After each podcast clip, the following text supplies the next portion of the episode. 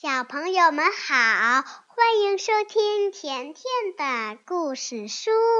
今天我给大家讲的故事名字叫做《浣熊妈妈》。我的妈妈每到星期日早晨，她就会变成一只浣熊。你们知道吗？浣熊还有一个名字叫做喜熊，所以我的浣熊妈妈每到星期日总会把所有能洗的东西都洗一遍，比如说洗鞋子、洗袜子、洗衣服、洗裤子，然后妈妈就会说：“现在。”我和爸爸必须得赶紧出门，我们可不想在浴缸里浪费星期天。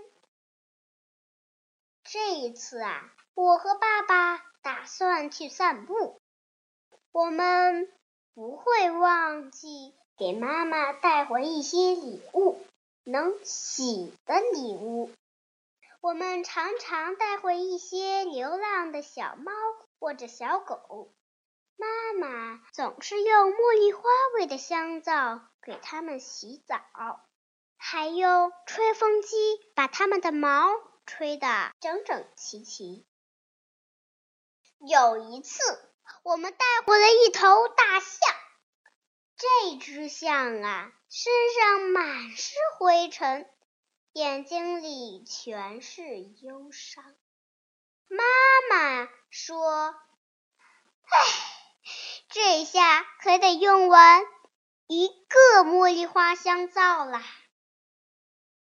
等大象从我们家出来以后，它的身子闪闪发光，眼睛里的忧伤也没了。还有一次，我们带回来了一只打瞌睡的小熊，只见妈妈拿了一瓶药水放在浴缸里。过了几分钟，小熊从浴缸里跳了出来。